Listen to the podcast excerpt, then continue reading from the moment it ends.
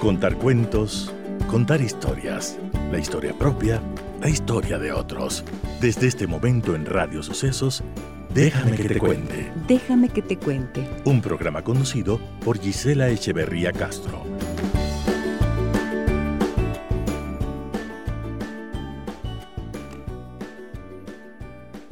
Muy buenos días, amigas y amigos de Radio Sucesos. Bienvenidas y bienvenidos a nuestro programa. Un gusto siempre para mí poder reencontrarme con ustedes cada día a través de la señal 101.7 FM.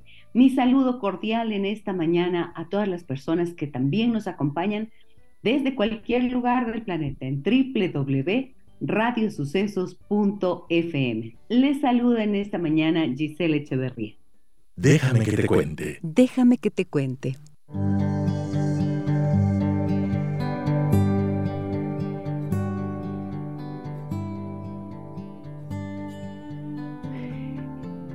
He pasado con una gran preocupación, me imagino que nos ha conmocionado a todos en el país eh, estas noticias relacionadas con eh, estos comportamientos de exceso, de abuso, de degradación, ¿no es cierto?, que hemos visto eh, en los festejos del carnaval en Salinas. Y la verdad es que estaba pensando y comentaba con algunos eh, colegas terapeutas y coincidíamos en que en los últimos años y a raíz de la pandemia hemos visto una, una exacerbación, digamos, una exacerbación de conductas que son problemáticas, de comportamientos adictivos, de un desenfreno, ¿no? Y cuando cuando veo esas imágenes en esos videos, digo, Dios santo, ¿en dónde estamos? ¿Qué es lo que está ocurriendo? Y claro, se puede decir, se puede decir muchas cosas al respecto y se pueden analizar cómo estas conductas no son nuevas. Pero, ¿qué hace que esto sea como tan llamativo en la actualidad? Primero, que alguien que graba lo filma y lo coloca en las redes sociales, hace que todo esto salga a la luz y que por lo tanto se, se convierta en algo de dominio público, ¿verdad? Y claro, uno dice, ¿y por qué no hay alguien que frene esto? Y por algo una autoridad de, de Salinas ha sido removido de su cargo por no colocar un, eh, unas consecuencias a las personas que han registrado este, estos comportamientos. Pero en realidad estamos hablando en el fondo de una pérdida constante de las buenas costumbres, del respeto, de los valores. Y claro, cuando yo pienso en todo esto, digo, Dios, esto estamos haciendo desde hace tanto tiempo, ¿no? ¿Cuánta gente habla de lo que son los valores, de la necesidad de recuperarlos? tenemos que trabajar con insistencia en este llamado a los padres de familia para que recuperen el sentido común, recuperen el sentido de autoridad, recuperen para sí mismos, empezando por sí mismos, la noción de los límites, el límite que le enseña a un niño, a una niña, a un adolescente, de dónde a dónde puede moverse, cómo tiene que comportarse, el respeto que merece su cuerpo, el, respeto que merece el cuerpo del otro. El respeto es algo que está tan ausente en esas imágenes, ¿no es cierto? Y este desenfreno que también es el resultado de esta hipersexualización de la sociedad, que es algo que ciertamente preocupa. Y cuando tenemos en nuestros, en nuestros eh, entornos más cercanos y familiares eh, chicos, chicas, niños, niñas. yo digo, veo eso y como abuela que soy de una niña pequeña, digo, Dios mío, que Dios les guarde y les permita caminar en el lado de la sociedad que todavía se conserva sana, ¿no? Porque sí que lo hay. Pero entonces, cuando vemos semejante retrato, semejante reflejo de lo que ocurrió, que es una pequeña porción de todo esto que considero sí es un deterioro moral muy grande.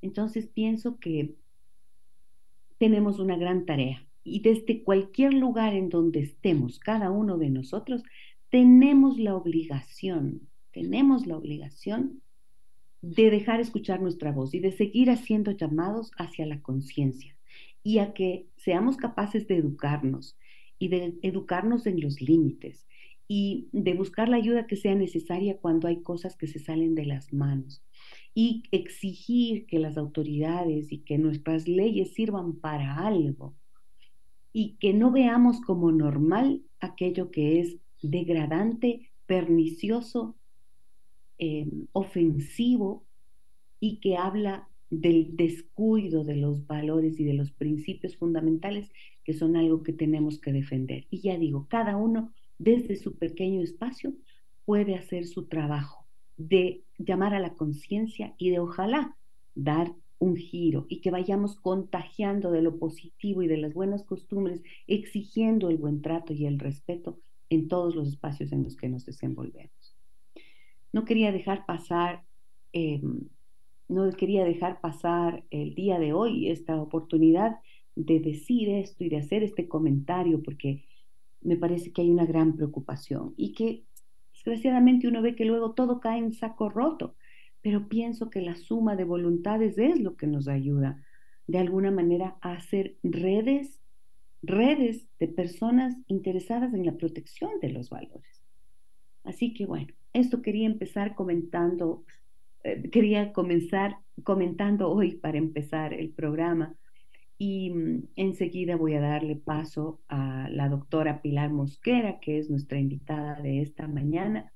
Me da muchísimo gusto poder reencontrarme con la doctora Pili Mosquera, un personaje tan querido, además eh, que cuando ella viene al programa, pues siempre recibimos tantos comentarios de los amigos y amigas que nos escuchan y logramos que sea una participación activa. La he invitado para hablar hoy de ovarios poliquísticos y síndrome de ovario poliquístico, que hasta donde sé no es lo mismo y necesito que ella nos ayude a aclarar. Muy buenos días, doctora Pilar Mosquera, ¿cómo estás? Qué gusto volver a verte, guapísima ella, como siempre, con hermosos colores. ¿Cómo estás? Hola, Gis, ¿cómo estás? ¿Sí me escuchas? Perfectamente, sí, ah, muy claro. Mira, antes de empezar con lo que te preocupa, de los ovarios poliquísticos, quería decirte algo, ¿no? Para ampliar un poquito ese comentario tan inteligente, tan lindo que acabas de hacer, como todo lo que haces tú. Gracias. Eh, mira, Gis, eh, ayer tuvo lugar un, una presentación de ensambles de los alumnos de, mi hija Andrea Vela en el eh, Centro de Arte Contemporáneo. Es increíble el esfuerzo que hacen esos muchachos universitarios, jovencitos de la Universidad Central del Ecuador.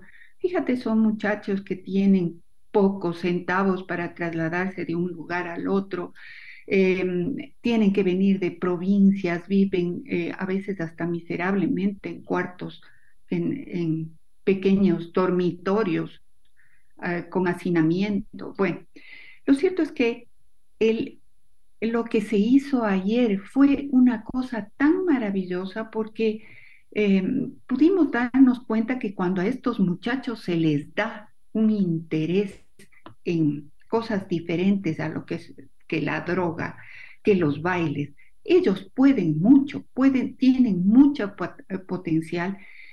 Y lamentablemente la gente, especialmente la gente mm, mayor, los padres de esos chicos, que, bueno, yo creo que no pueden venir de las provincias de donde ellos son, pero sí hace falta apoyo de la gente de aquí, de la, de la sociedad quiteña, de, que es donde se presentó ayer el programa, que vayan y vean, escuchen, apoyen, aplaudan. Son eventos gratuitos que no deberían ser, no deberían ser, por lo menos debería costar un dólar, ¿ya?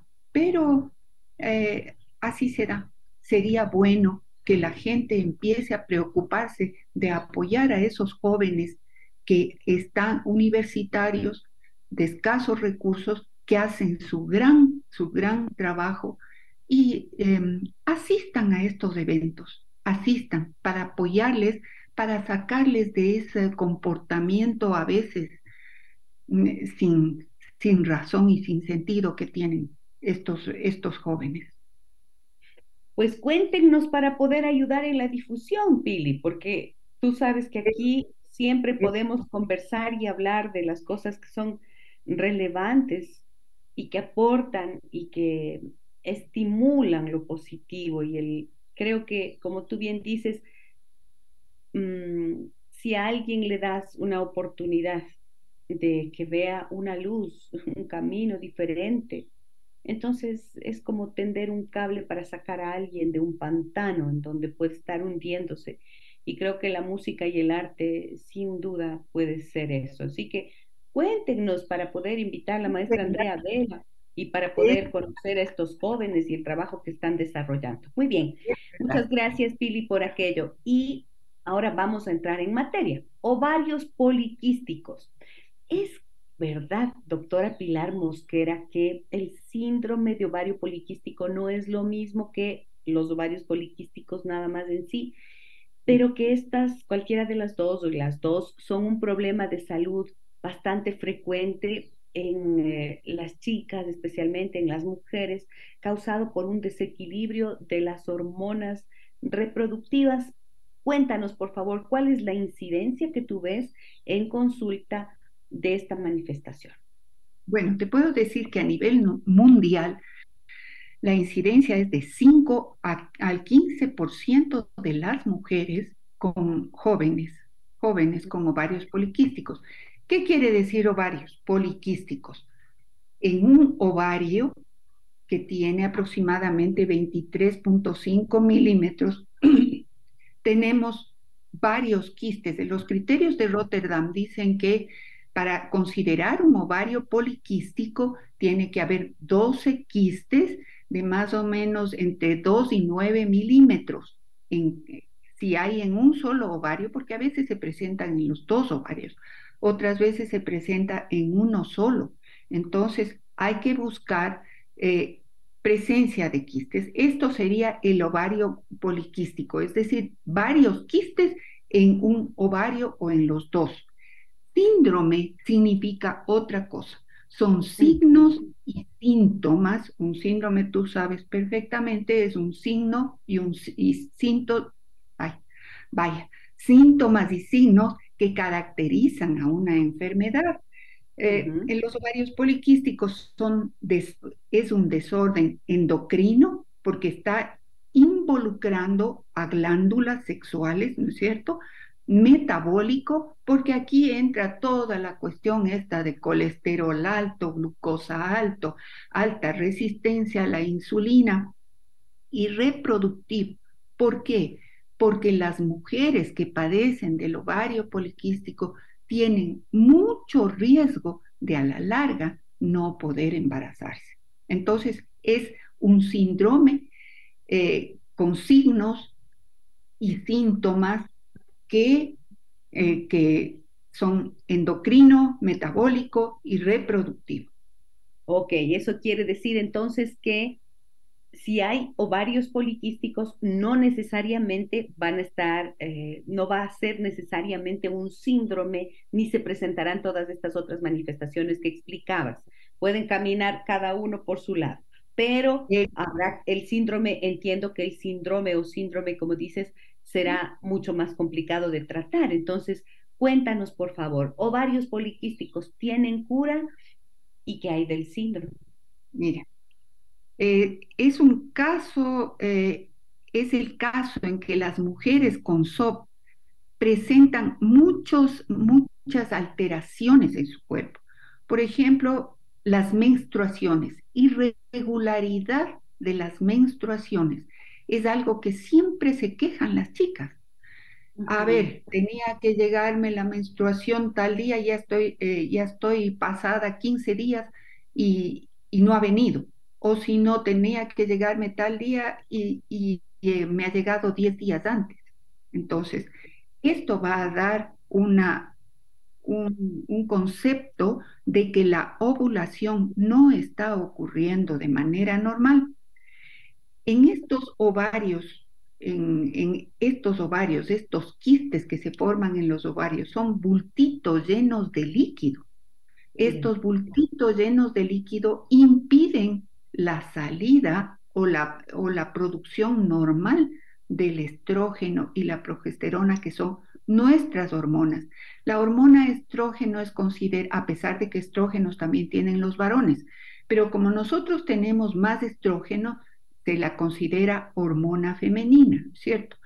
Y los hombres tienen testosterona. Nosotras también tenemos testosterona, pero en poquita cantidad. Los hombres tienen testosterona en más cantidad, por eso tienen vello en la cara, por eso son más musculosos, por eso son, tienen la voz ronca, em, son tal vez más fuertes, aunque ahora ya no. ahora también las mujeres tienen su, su buen entrenamiento físico y pues pueden llegar a, desarrollar musculaturas grandes a pesar de que nunca como los hombres, ¿no?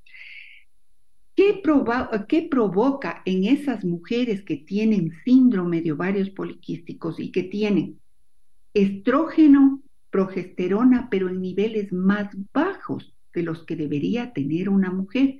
En cambio, en la testosterona, que es la hormona masculina, está en niveles más altos.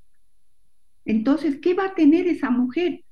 Exceso de vello oscuro y grueso en la cara, pecho, espalda, ¿no es cierto? Y también otra cosa que preocupa, Ahora, lo que te quiero preguntar es, ¿cuál es el origen? ¿Por qué ocurre un, por qué puede llegar a ocurrir en una mujer una alteración hormonal en este sentido, este desequilibrio? O sea, ¿qué puede hacer que una mujer que ha nacido con sus hormonas femeninas de repente em, tenga esta, este incremento de la hormona, las hormonas masculinas y se genere todos estos problemas que acabas de mencionar, este vello corporal, este Em, irregularidad. esta irregularidad en, en las menstruaciones, como mencionabas, Pili. También sé que uno de los síntomas importantes es el aumento de peso, ¿verdad? Así es. Mira, Gis, realmente no, sabe, no se sabe mucho de los ovarios poliquísticos y como no, se sabe eh, de dónde viene, tampoco se sabe la curación. Pero se ha visto que las hijas de madres o hermanas de, ah, de aquellas, eh, de aquellas mujeres que tienen o tuvieron ovario poliquístico, también tienen un gran porcentaje de, de, desarrollar esta, esta condición. Peor todavía si su madre o su hermana fueron, tuvieron sobrepeso o son obesas. Es, es mucho más frecuente. ¿Por qué? Porque aquí viene en los ovarios poliquísticos una cuestión muy importante que se llama resistencia a la insulina. Y aquí radica principalmente la, manera cómo vamos nosotros a poder tratar, si, nos damos cuenta de, de que el origen del ovario poliquístico puede ser una resistencia a la insulina, ¿Cómo vamos a poder tratar esta resistencia a la insulina? Ok.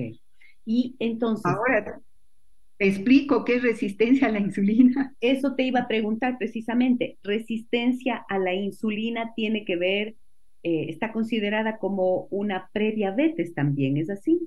Sí, verás.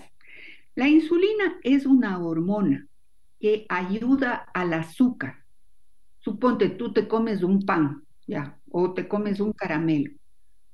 Ese caramelo suelta azúcar, ¿no es cierto? Entonces la insulina que sale del páncreas agarra ese azúcar y ayuda al azúcar a pasar desde la sangre hasta las células, para que las células la utilicen como energía. Si las células no responden a la orden de la, de la insulina. Si se hacen las, las muchos lotes y tienen, y tienen y expresan una resistencia, las células dicen, no, yo no quiero utilizar ese azúcar eh, como, como energía, me resisto a obedecer la orden de la insulina para que yo utilice las, eh, las células como energía. Entonces, si las células no responden a esta orden de utilizar el azúcar como energía, el resultado va a ser que el azúcar aumente en la sangre, ¿no es cierto? El azúcar aumenta en la sangre. Como respuesta y desesperadamente la insulina dice, ah, el azúcar está aumentando en la sangre. Entonces, ¿qué tenemos que hacer?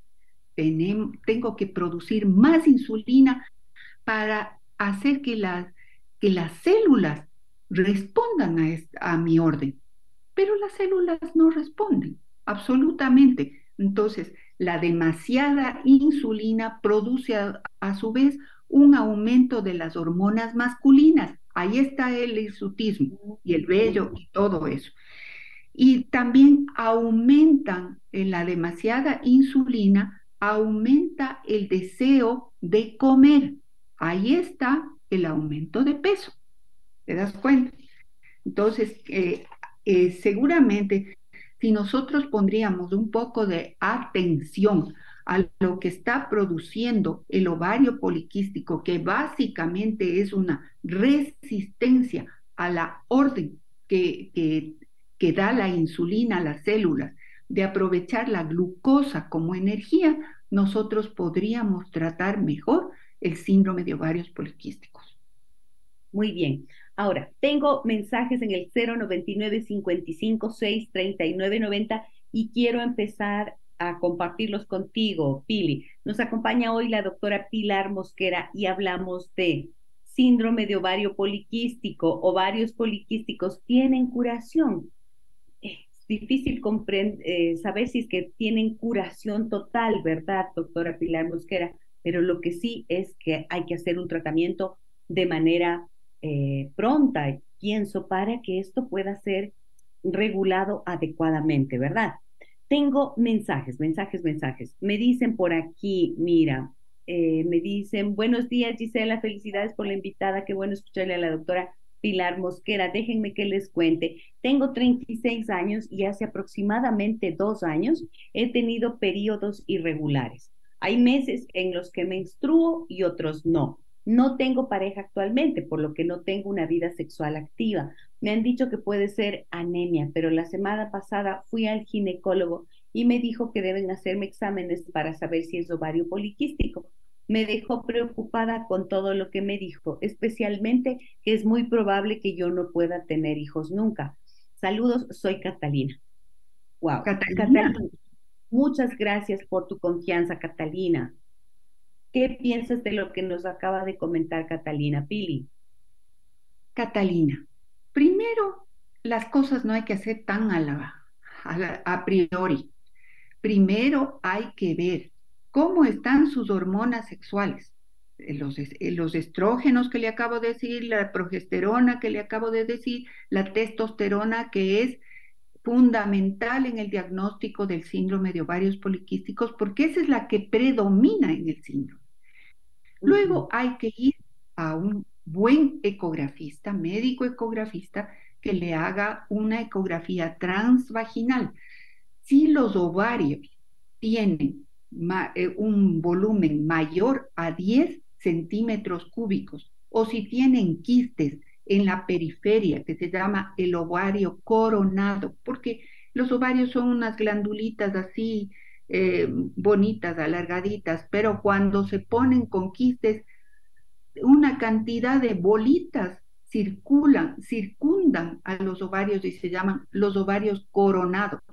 Los ovarios coronados de quistes ya, ahí está el diagnóstico. Ahora, es importante que Catalina sepa que no hay, em, no hay curación.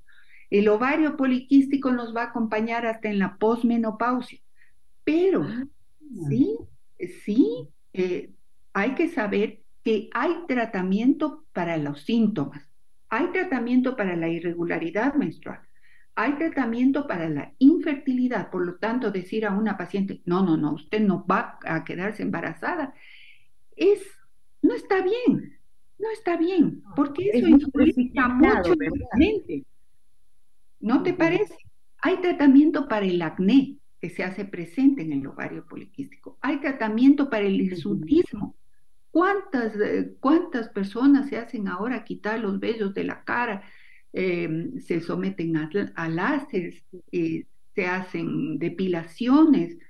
Entonces hay tratamiento para, el para los síntomas del ovario poliquístico. No hay curación. Eso es importante. Hasta el día de hoy no hay curación.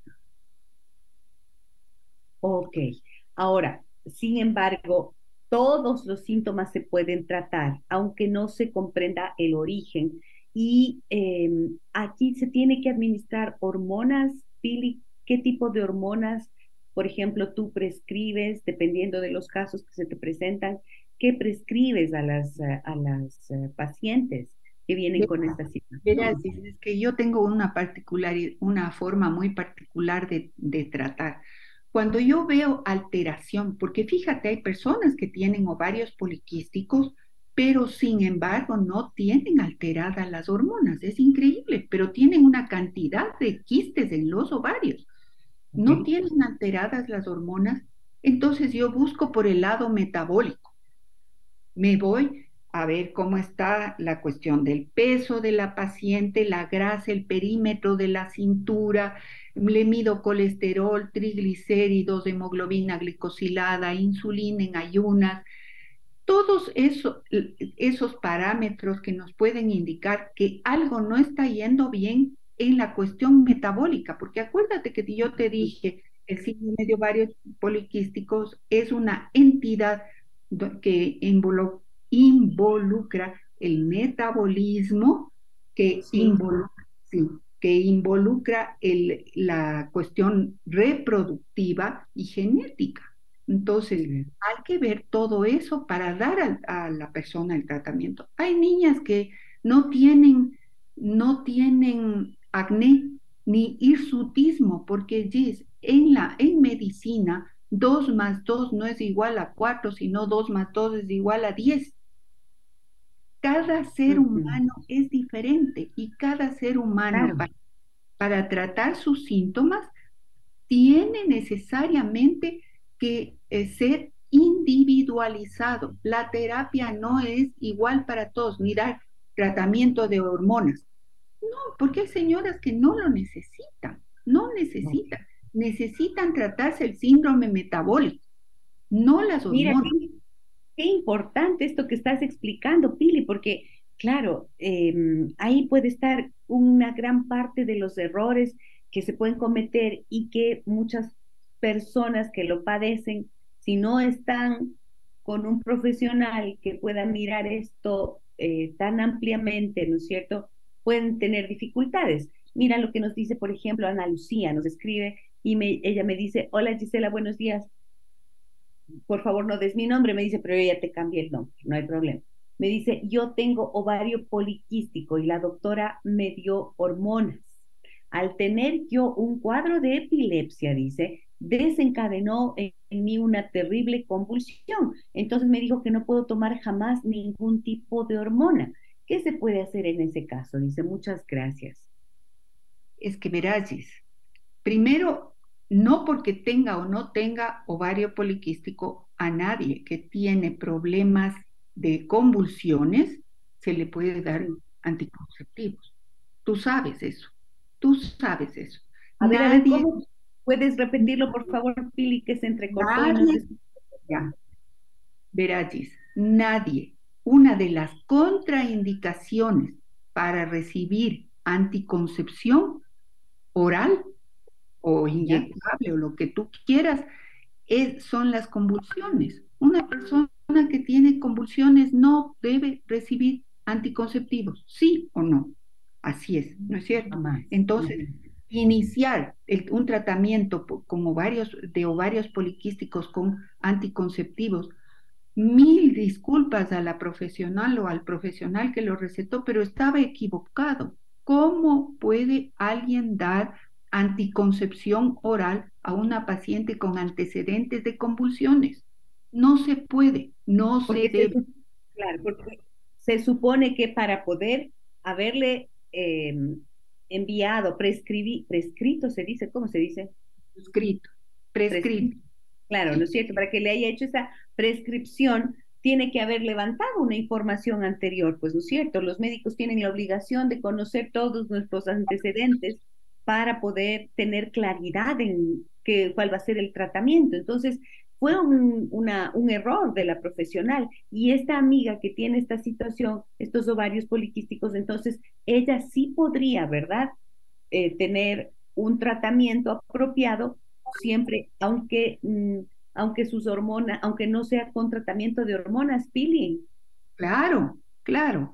Precisamente a esta señora yo lo que haría primerito es verle cómo están sus lípidos, cómo está su perímetro de cintura, cuál es su peso eh, de acuerdo a la talla. Em, me, me, iría por su, la historia clínica, sus antecedentes familiares, su mamá, sus hermanas, sus abuelos, sus abuelas, para ver si hubo obesidad en la familia, si hay em, problemas de infertilidad en la familia, si hay problemas de irregularidades menstruales en la familia.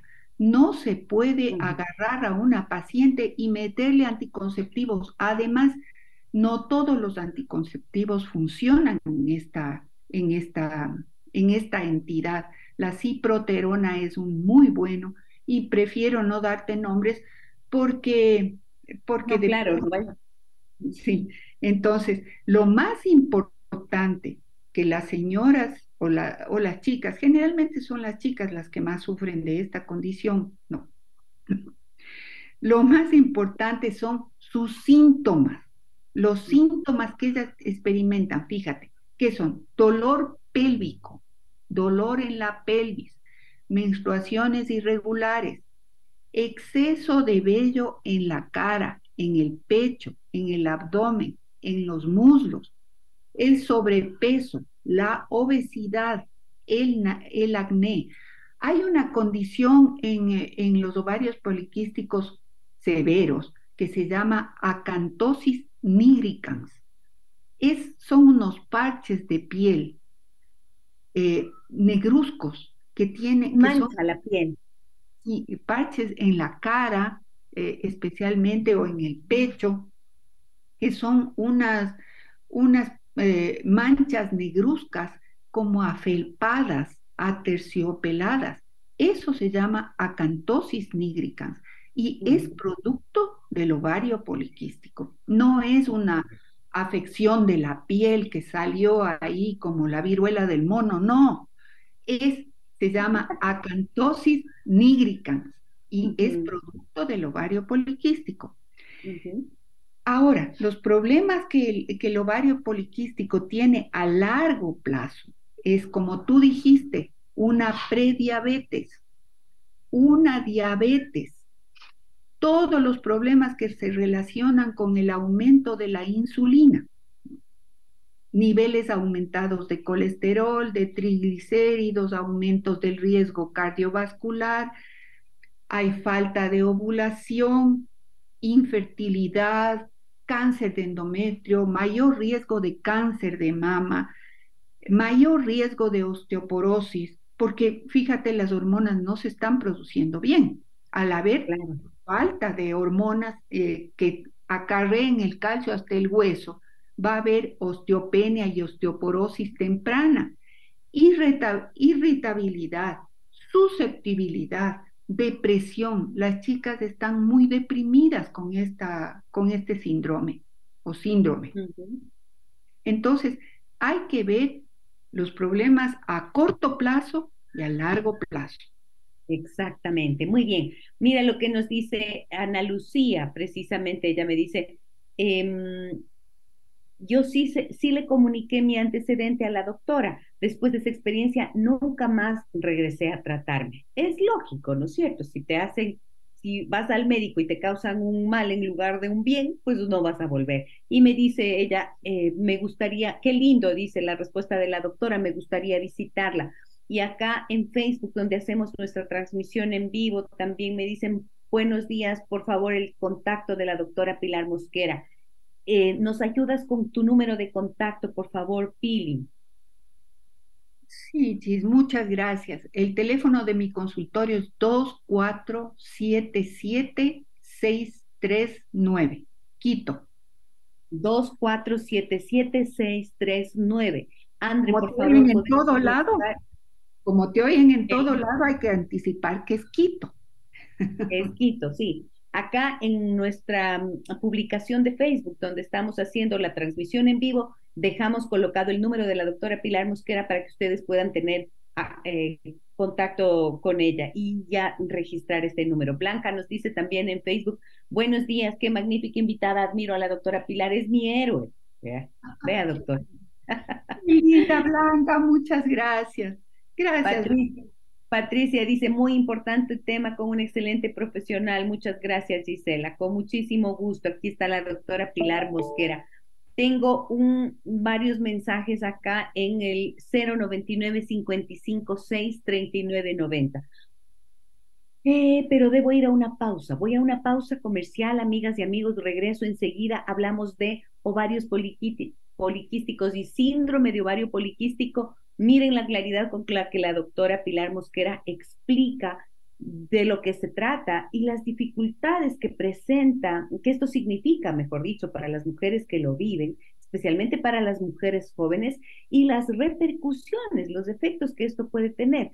Si bien uno de, los, eh, de las consecuencias, nos dice la doctora, eh, podría ser, por ejemplo, una infertilidad, también nos está explicando que a largo plazo puede incluso existir cáncer de mama, también podría haberse afectado eh, de huesos, dijiste, ¿no es cierto? Puede haber una osteopenia, una osteoporosis, porque las hormonas están funcionando de forma inadecuada.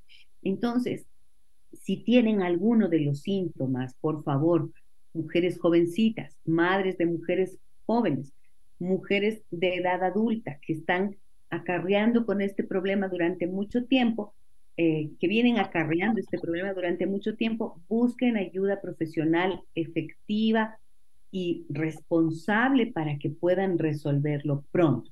Voy a la pausa, regreso enseguida como invitada de hoy, la doctora, la queridísima doctora Pilar Mosquera.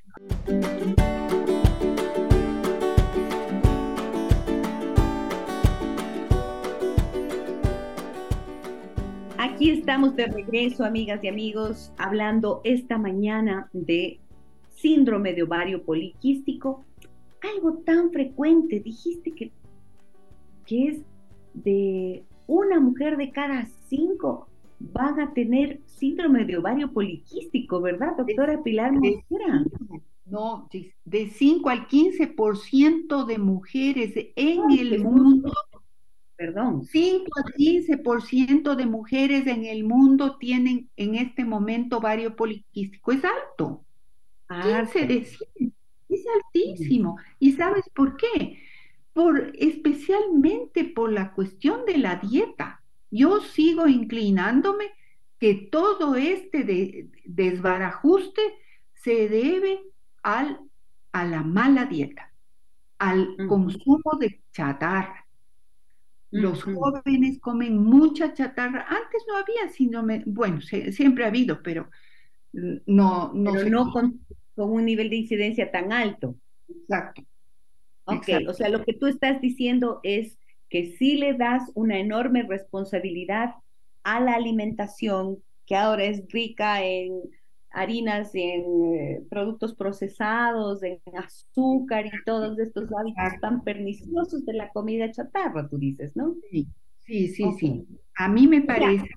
Entonces, Pili, permíteme hacerte una pregunta al respecto. Es decir, que cuando tú trabajas esa parte metabólica y a través de la dieta, ¿ves resultados positivos en ese sentido? es como que logras ver que ahí se reviertan algunos de los síntomas y que eh, las hormonas vuelvan a su lugar. Dice, incluso una pérdida de peso del 5% en esa persona que tiene ovarios poliquísticos mm. puede restablecer la ovulación. Puedes imaginarte lo importante, hacer que mm. los ciclos menstruales se normalicen y mejoren las posibilidades de, de, que estas mujeres puedan lograr un embarazo. Además, con la pérdida del 5% de peso de, de la paciente, se puede disminuir el exceso de hormonas, de testosterona y mejorar esta resistencia que tienen las células a la insulina. Es ah, solamente el 5% de, de, disminución consigue todo esto lo que, que te he mencionado. ¿Ves? Uy, entonces, claro, tiene una responsabilidad inmensa. Exacto. los hábitos alimenticios. Ok, tengo varios, tengo varios mensajes, te los comparto. Me dicen por aquí, excelente tema, Gisela, una consulta para la doctora. Mi madre tuvo ovarios poliquísticos, es decir, que yo también o mi hija podemos sufrir de ovarios poliquísticos. ¿Desde qué edad se detecta? Mi hija tiene 14 años y actualmente tiene mucho acné. Sus ciclos son irregulares. ¿Cómo puedo saber si se trata de un ovario poliquístico? Muchas gracias. Soy María. Muchas gracias, María, por tu confianza. ¿Qué nos dices, Pili? ¿Está condenada invariablemente ella y su hija a tener ovarios poliquísticos ya que su madre los tuvo o tiene alguna posibilidad de que no sea tan condenatorio? No, fíjate, como te digo, no se puede, eh, suponte en una familia que tiene cáncer de mama. Dice que todos los hijos de las hijas de esa familia que, que de la madre con cáncer de mama van a tener cáncer de mama. Pobrecitas mis hijas. Pues imagínate. no, espero que no, espero que no. Claro, quiero decir, sonaría eso como a una condena, decirlo así. Exacto, es una condena decir que la mujer que tiene cáncer de mama, toda su descendencia va a tener, como la hemofilia, suponte, toda su descendencia de varones en la hemofilia va a tener hemofilia. No, pero sí amerita control. Siempre va a haber un trastorno metabólico en la paciente, esa niña de María que, eh, que tú me acabas de leer, esa niña sí es posible que tenga ovarios poliquísticos sin que su mamá haya tenido ovarios poliquísticos. Habría que preguntarle a la mamá si tuvo, eh, habría que preguntarle a María si tuvo inconvenientes al quedar embarazada de su niña, ¿no es cierto? es decir, algún problema de infertilidad, si tuvieron que hacerle algún tratamiento, cómo está el peso de la mamá, si la abuelita era obesa, si la abuelita, a, qué edad llegó la abuelita a la menopausia, qué problemas tuvo en su, útero. Bueno, todo es, es una historia muy detallada, es una historia muy detallada y muy prolija. No se puede decir porque tú eres hija de una paciente de ovarios poliquísticos, tú también vas a tener ovarios poliquísticos. No, pero esa niña... No es responsable decir eso, claro. No es responsable. Pero esa niña de, de María, la, la niña que, la hijita de 14 años, habría que preguntarle cómo están sus menstruaciones.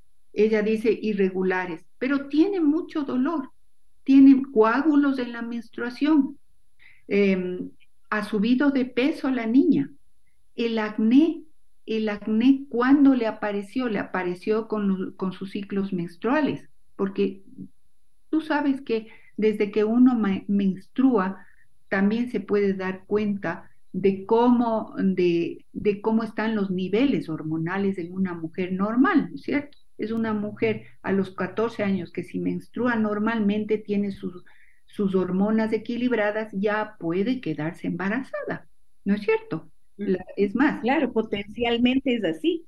Las mujeres de antaño, ya a los 14 años, podían tener eh, hijos. Eran madres, claro. Eran madres. Entonces, hay que hacerle una ecografía pélvica a esa niña. Hay que verle cómo es, qué está comiendo, si le encantan los carbohidratos, si le encantan los dulces, si en lugar de una fruta toma jugo de fruta, eso es lo peor. Lo peor, Gis, el jugo de fruta no debería ser vendido, porque así sea el jugo de fruta puro, porque las calorías que contiene el jugo de fruta, la cantidad de glucosa, no, no son aceptadas por el organismo igual, y, y disueltas, metabolizadas por el organismo igual que, la, que una fruta que no haya sido convertida en jugo, por ejemplo, que tenga fibra, ahí van las, todas las vitaminas, ya el jugo de frutas pierde todo y solamente se queda el azúcar. Entonces, ¿cuáles son los hábitos de esa niña de María? Y entonces tampoco se puede decir que un acné en la adolescencia necesariamente tenga que ver con ovarios poliquísticos, pero sí con una función hormonal que podría, que es como el despertar hormonal en la adolescencia, ¿no es cierto? ¿Puede tener que ver eso, sí? Sí, sí, sí, puede tener. Tanto es que, la, que los dermatólogos tratan el acné con eh, siempre los, las dermatólogas o los mis pacientes han venido de una dermatóloga que le, que le han dicho a la niña, vaya a chequearse sus hormonas porque algo está mal. Le he dado, le he dado medicación que, que, que no le surte ningún efecto, vaya porque posiblemente eso se trata de hormonas desequilibradas. Entonces, eh, es, es posible es posible, aunque no siempre todos los acné sean resultado de un ovario poliquístico. No todos, ojo, eso es importantísimo en medicina, no todos, no porque tengo yo esto, mi hija va a tener esto, no porque yo tengo acné, mi hija va a tener acné. No, así no funciona. Muy bien.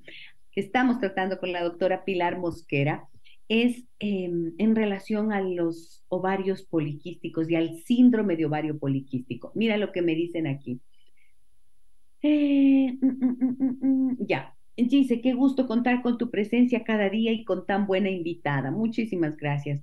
Me dicen, una pregunta a la doctora. Tengo 39 años y hace unos meses tuve mucho acné que apareció de pronto. Claro, estaba pasando por una época de extremo estrés. Me hicieron exámenes hormonales y de rutina, pero todo salió normal. Sin embargo, la ginecóloga me envió a tomar hormonas, lo cual me dio temor y no lo hice. Opté por tratamientos naturales de mascarillas y también de aromáticas. Me ayudó, pero no desaparece totalmente. ¿Qué podría recomendar la doctora para esto? Por favor, muchas gracias. ¿Será una cuestión hormonal? Sí, sí es. Sí, lo es. Sí, sí lo es. Estoy segura de que puede alterarte las hormonas, el exceso de estrés puede alterarnos hormonalmente, Pili. Sí, el estrés es terrible. El estrés puede alterarte la vida entera. No se diga estas, estas cositas, estas glandulitas productoras de, de, de hormonas. Fíjate que em, hay casos en que tengo una paciente en este momento que nos está viendo, que ella tiene un, hasta en el holter de presión, una presión completamente buena, normal. Con holter de presión durante 24 horas no hay un solo pico de presión alta. Regresa a su casa y tal vez por una, no sé, no, puedo decir qué pasa en el, en el hogar, pero tiene subida de presión y le va a 150, 100. El estrés puede causar cosas terribles. No se diga alterar unas hormonas. Hay personas que han tenido una pérdida, suponte, y te voy a contar un caso personal. El día que yo recibí, que recibí la, el resultado de mi primer cáncer, de cáncer de mama, ese día estaba yo menstruando. El rato que yo recibí el resultado, que me dijeron que era cáncer de mama, se paró el sangrado y nunca más en la vida volví a menstruar. ¡Ah! No me digas, ¿qué edad tenías tú? hasta el día de hoy que debería menstruar. ¿Qué edad tenías cuando recibiste? Tenía 49 años, pero lo, lo, lo que era, lo importante es que había estado menstruando normalmente todos los meses, todos los meses. El día que recibí el, diagnóstico de cáncer de mama, se paró la menstruación y el siguiente mes ya no vino y el siguiente no vino y se acabó.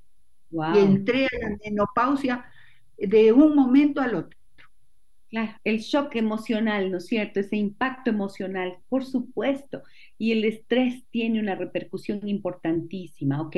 Pero para el caso de esta persona que nos escribía, de esta amiga que nos escribía, efectivamente tú dices, sí tiene que ver con hormonas. O sea que por mucho que haga a nivel cutáneo, a nivel de la piel en sí misma, si las hormonas no se, no se resuelven, seguramente no va a lograr eh, eliminar esas, ese acné, esa sífilis. Así es. Claro que tendría yo que verle a la señora, ver, que, ver cómo, cómo es ella, que, cómo han estado sus menstruaciones, cómo está su peso. Como te digo, yo hago mucho énfasis en el perímetro de cintura. Es muy importante para mí y en la cantidad de grasa que tiene ese cuerpo. Voy a hacer un podcast que, se llama la grasa se puede convertir en músculo y el músculo se puede convertir en grasa. No, no, el músculo es un tejido y la grasa es otro. Entonces, no, no podemos pensar que haciendo ejercicio vamos a, a, compensar el uno y el otro. Pero ya, ya de hacer ese podcast. Muy bien. Em, tenemos que anunciarlo, ya lo voy a decir, pero quiero ir con más mensajes. Eh, Gabriela, que está con nosotros en la transmisión que hacemos en Facebook en esta mañana, nos dice, les cuento que una dieta baja en carbohidratos o cetogénica está probado que ayuda muchísimo en estos casos. O sea, la eliminación de los carbohidratos es fundamental, ¿cierto, Pili? Es así que no hay de otra. No hay de otra. Esa es la primera medida. Por ejemplo, te voy a decir algunos tips de comidas.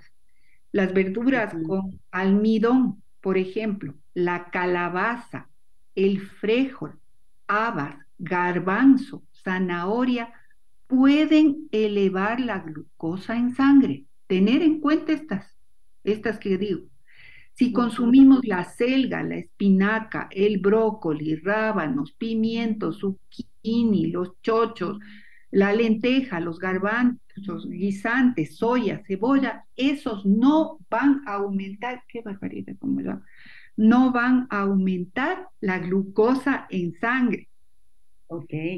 Mira, Dios mío, Dios mío. Es importante, Gis, eliminar todas las verduras que contienen almidón.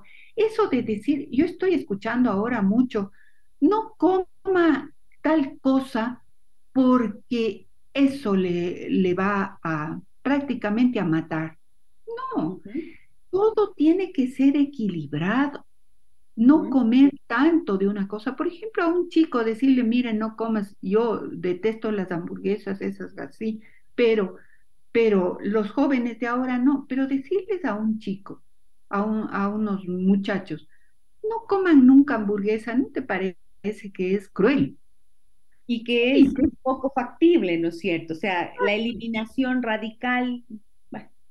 Sí, prefieren ponerse las mascarillas para que no se les vea el acné y comerse debajo de la mascarilla la hamburguesa. Pero se comen la hamburguesa. Por eso estas prohibiciones drásticas no me caen bien.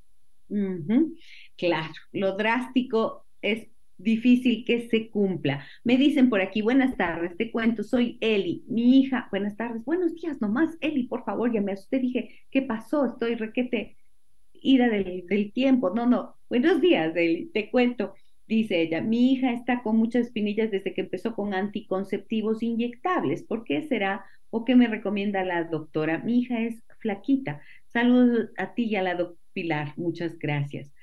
Eh, pero no sabemos qué edad tiene. Ah, ya, 26 años. Tiene 26 años la hija de Eli Pili. ¿Qué le dices a Eli? Yo le digo a Eli. Empezó a tomar anticon no, empezó con anticonceptivos inyectables y boom, brote de espinillas. Mira, Gis, que me perdonen las casas farmacéuticas por lo que voy a decir, pero toda hormona inyectable, toda hormona que tú metes en bolo en el cuerpo que no tiene un metabolismo normal, porque yo no sé cómo, cómo explicar a la gente que suponte que tiene que ir un, un picogramo de esa hormona el lunes, un picogramo el martes, un picogramo el miércoles. No son así las cosas. Entra todos los miligramos de una sola, ¿no es cierto?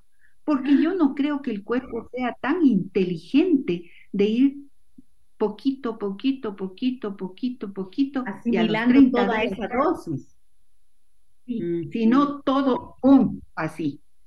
Entonces hay hormonas inclusive que tienen, que tienen compuestos como en la menopausia, hay ah, hormonas que tienen andrógenos, estrógeno y progesterona. Entonces, ¿cómo puedes poner eso en una inyección? No, las hormonas hay que tratarles de poquito en poquito, no ser groseros con el cuerpo. Oye, tiene tanto sentido, tanta lógica lo que estás diciendo, ¿verdad, Billy? Y entonces, claro, lo que estás explicando es que muy probablemente este brote ha sido desde esta inyección en la que recibe una dosis masiva de, esas hormonas. Claro. Entonces, eh, al ingreso es el puñetazo de hormonas. Bombardeo, claro. El bombardeo. Y después poquito, poquito, poquito, no sé cuánto se, cómo hará el cuerpo, no tengo idea. Realmente habría que hacerle a esa señora diariamente sacarle sangre y hacerle una, un estrógeno y progesterona y testosterona para ver cómo está la hormona. Pero eso no se puede hacer. Bien, tengo más mensajes, varios, varios, varios. Me dice em, a ver, un mensaje aquí de la, de la maestra Andrea Vela. Dice, felicitaciones a las dos excelentes profesionales por este interesante programa. Es terrible ver cómo la medicina en nuestro país se ha convertido en un negocio. Hay poca ética y preparación. Los diagnósticos suelen ser mediocres y los tratamientos aún peor.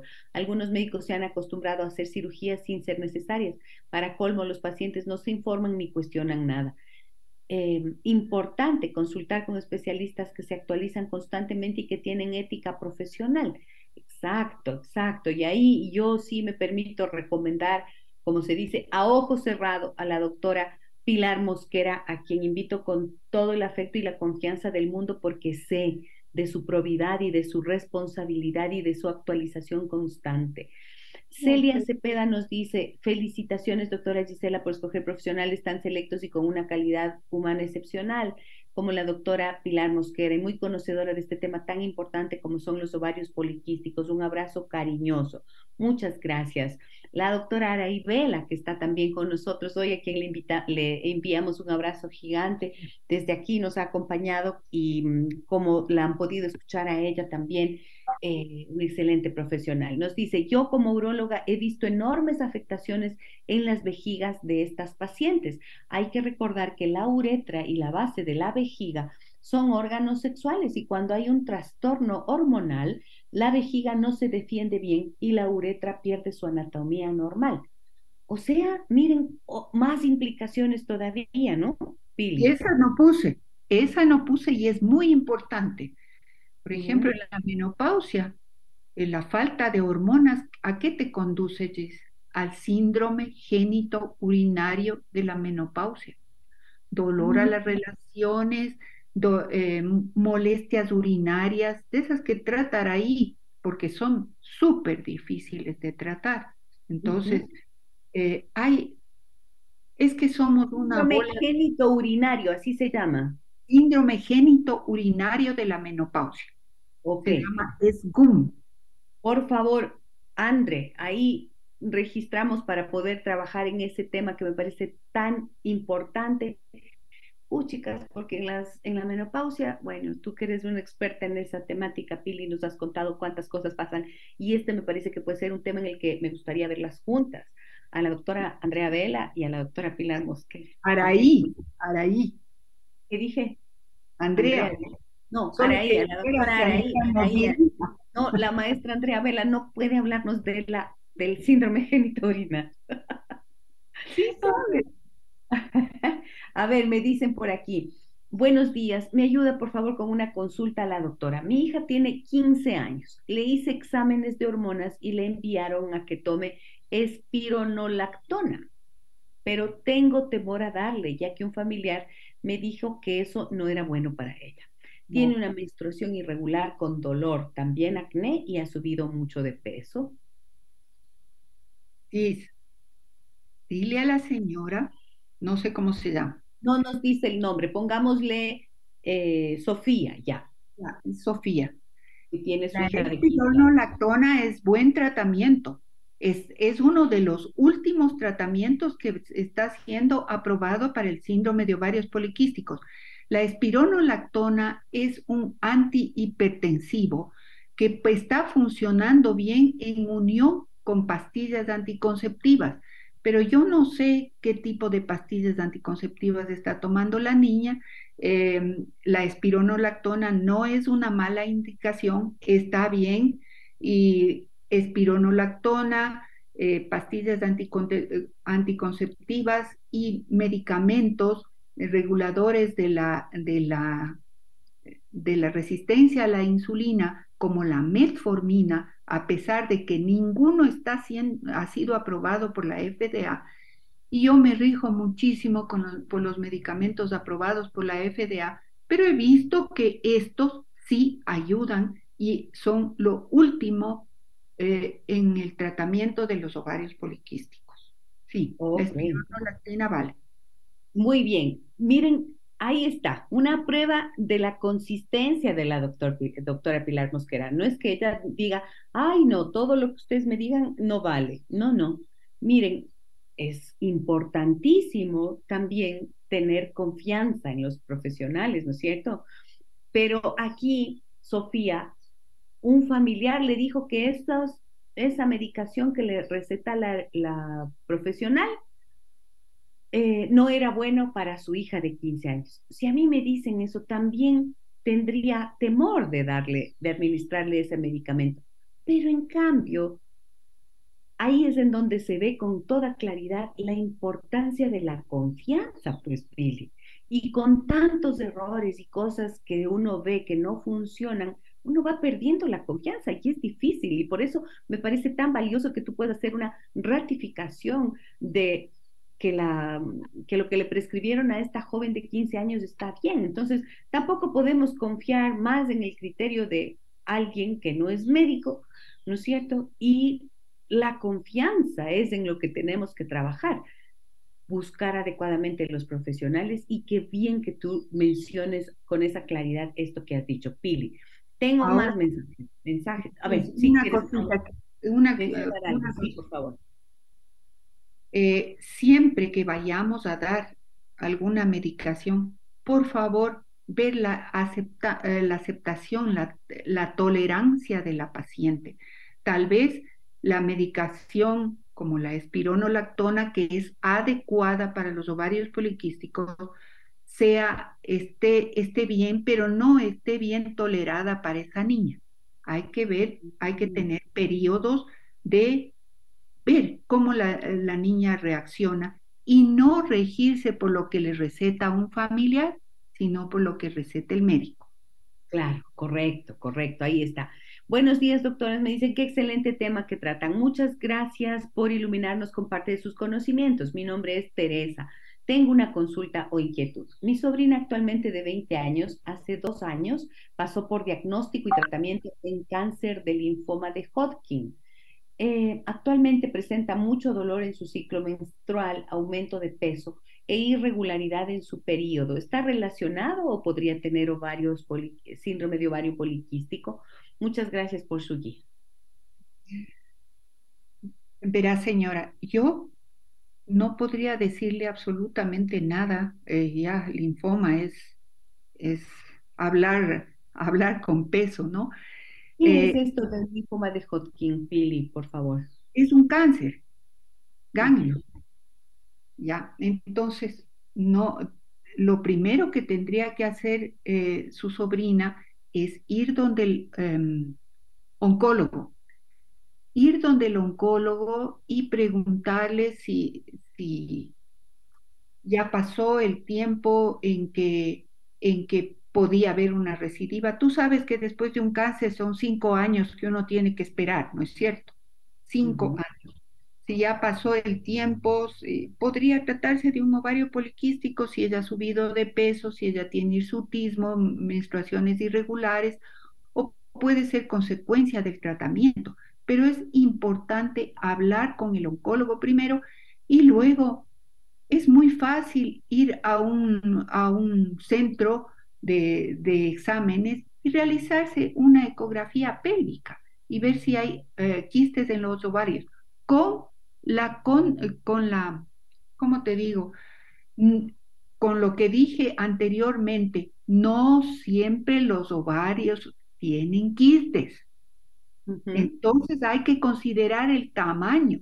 Es decir, la ecografía no ve las pelotas que están ahí adentro, pero sí el tamaño. El tamaño no puede eh, exceder de 5 milímetros y sin, claro, y no, y si, y si tiene 10, ya no es un ovario normal. Así no se vean los quistes. ¿Sí? Bien, bien, bien.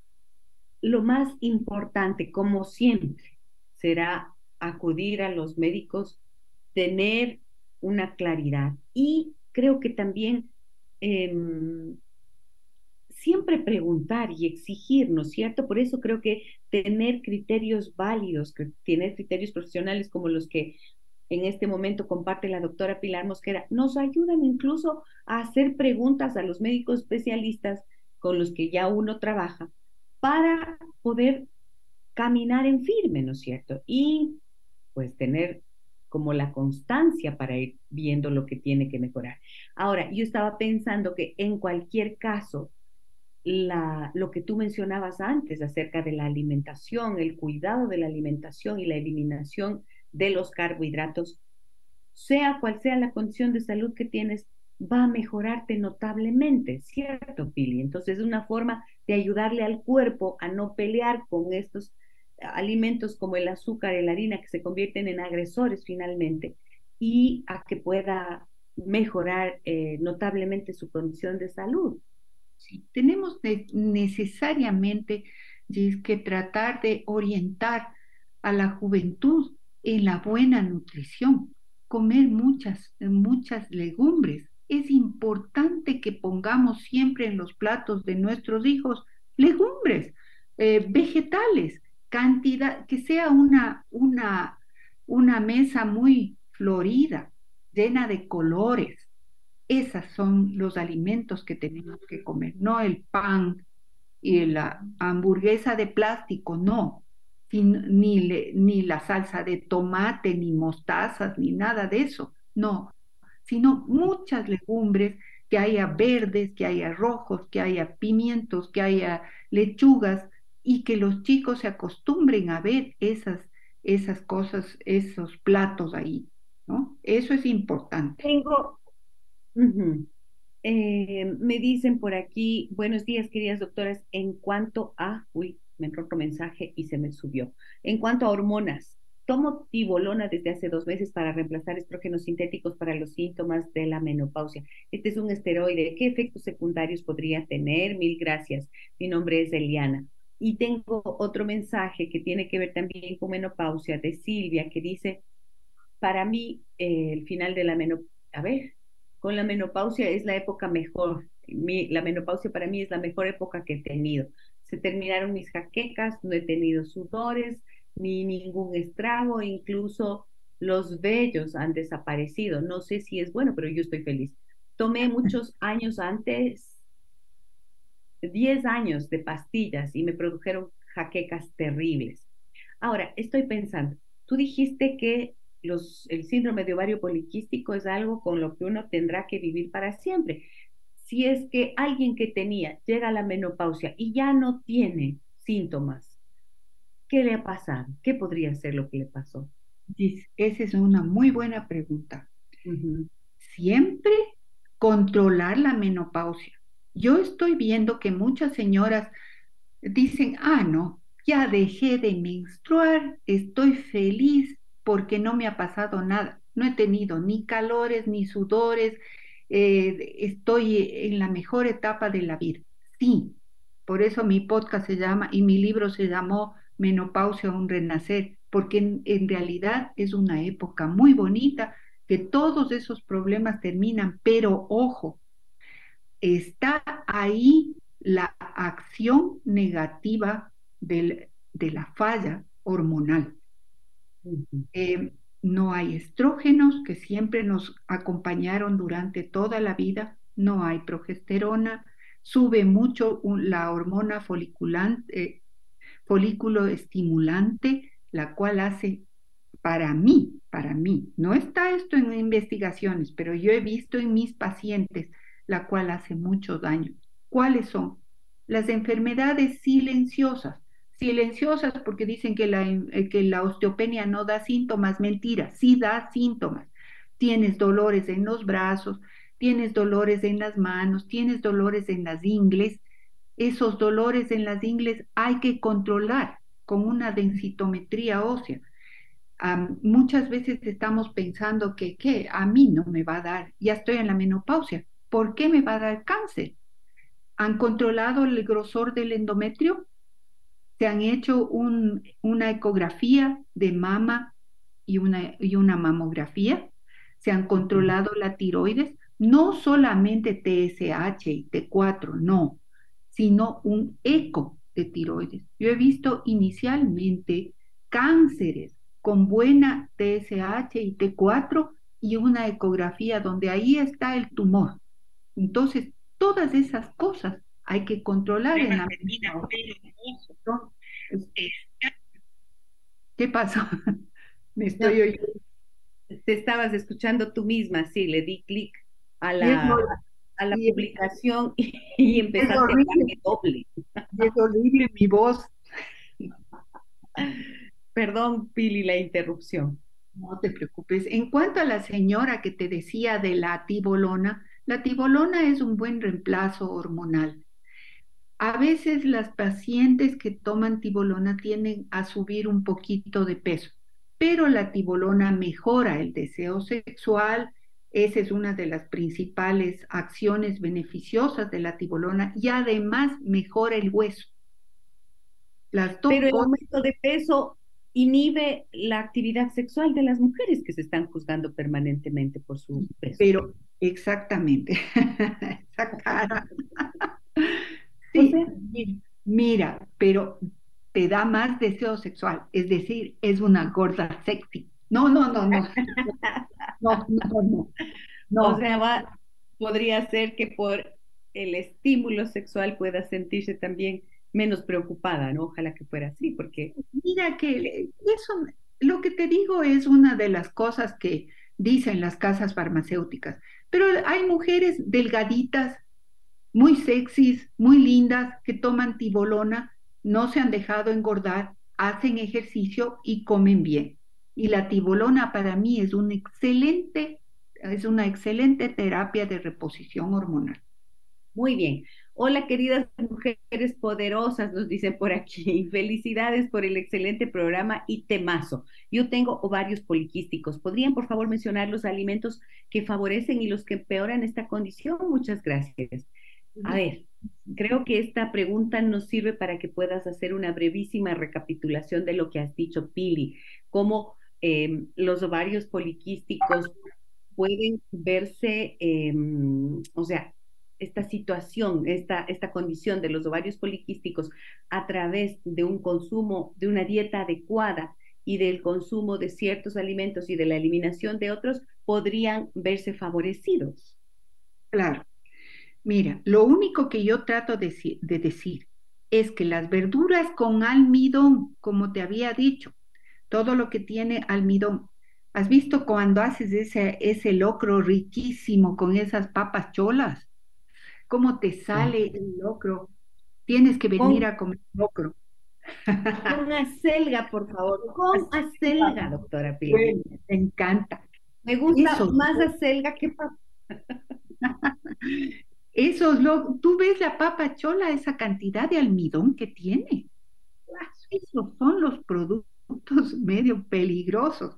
La calabaza, el frijol, las habas, el garbanzo, la zanahoria.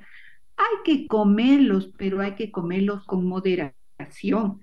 Las legumbres son ricas en fibra, tienen baja cantidad de glucosa y además te producen saciedad. Es, eh, debes consumir las legumbres por lo menos dos a tres veces por semana. Como te digo, tener una mesa florida, llena de color, con vegetales de hoja verde y rojas y amarillas.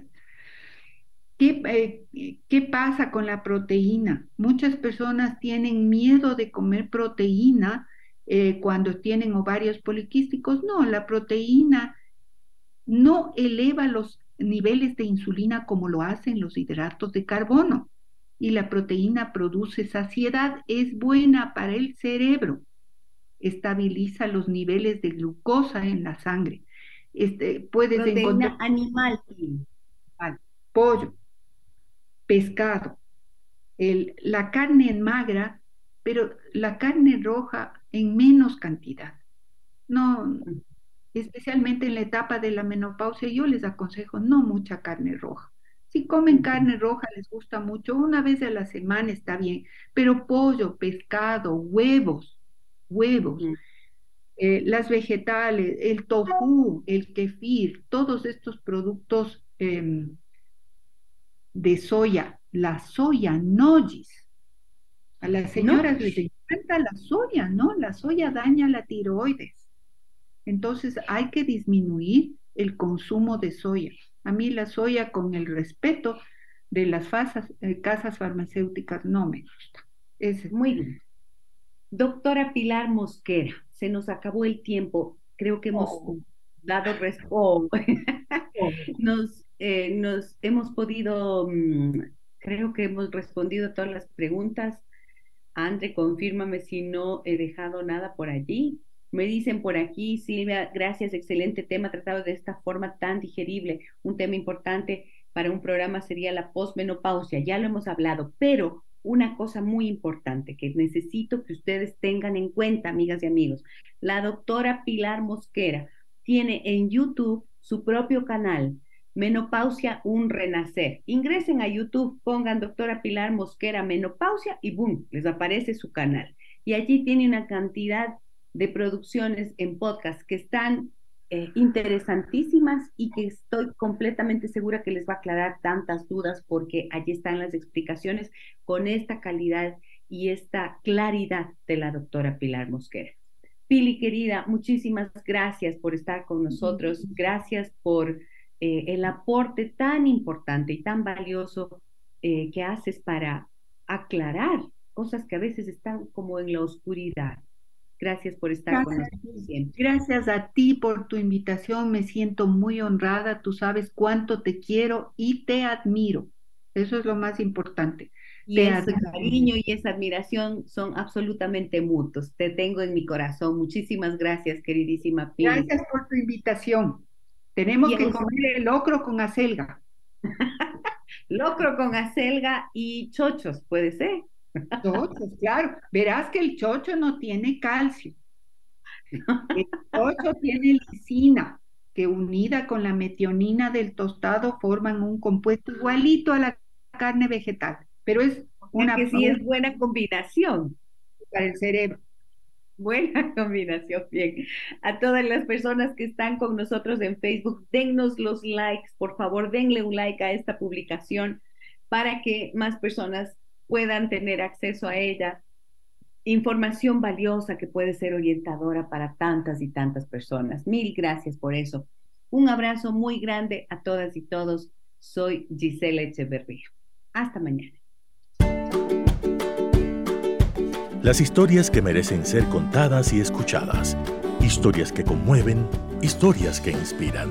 Mañana, desde las 9 y 30, déjame que te cuente. Déjame que te cuente con Gisela Echeverría Castro.